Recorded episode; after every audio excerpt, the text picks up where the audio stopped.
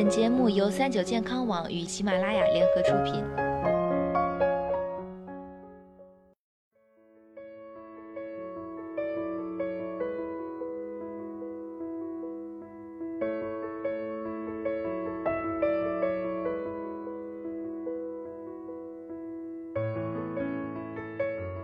Hello，大家好，欢迎收听今天的健康养生小讲堂，我是主播探探。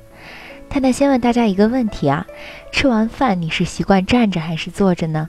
有人说啊，饭后坐着胃会痛；有人说饭后站着胃会下垂；还有人说饭后躺下影响消化。如果饭后站着、坐着、躺着都不行，那是不是只能不吃饭了呢？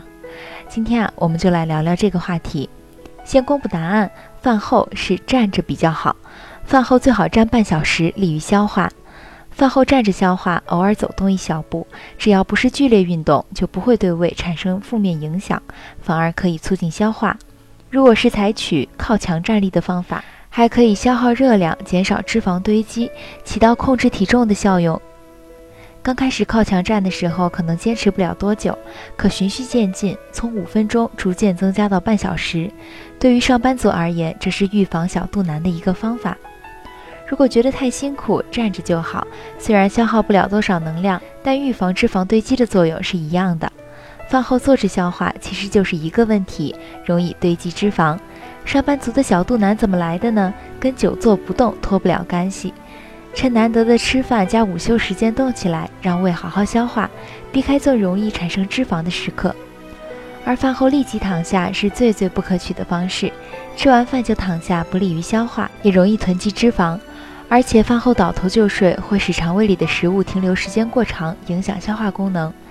另外，饭后人体会增加胃肠的血流动，大脑的血容量就会减少，血压也随之下降。这时睡觉呢，容易脑供血不足，形成血栓、中风等严重后果。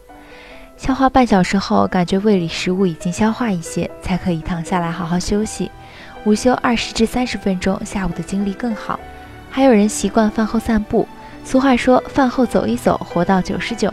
散步呢，的确有益身心健康，但要注意，饭后百步走，并不是指吃完饭后立马就去散步，那样不利于消化。如果走得过快，甚至可能对健康带来不利影响，轻则腹痛腹胀，重则导致胃下垂。饭后半小时内只适合小范围、小幅度的活动，不适合剧烈运动。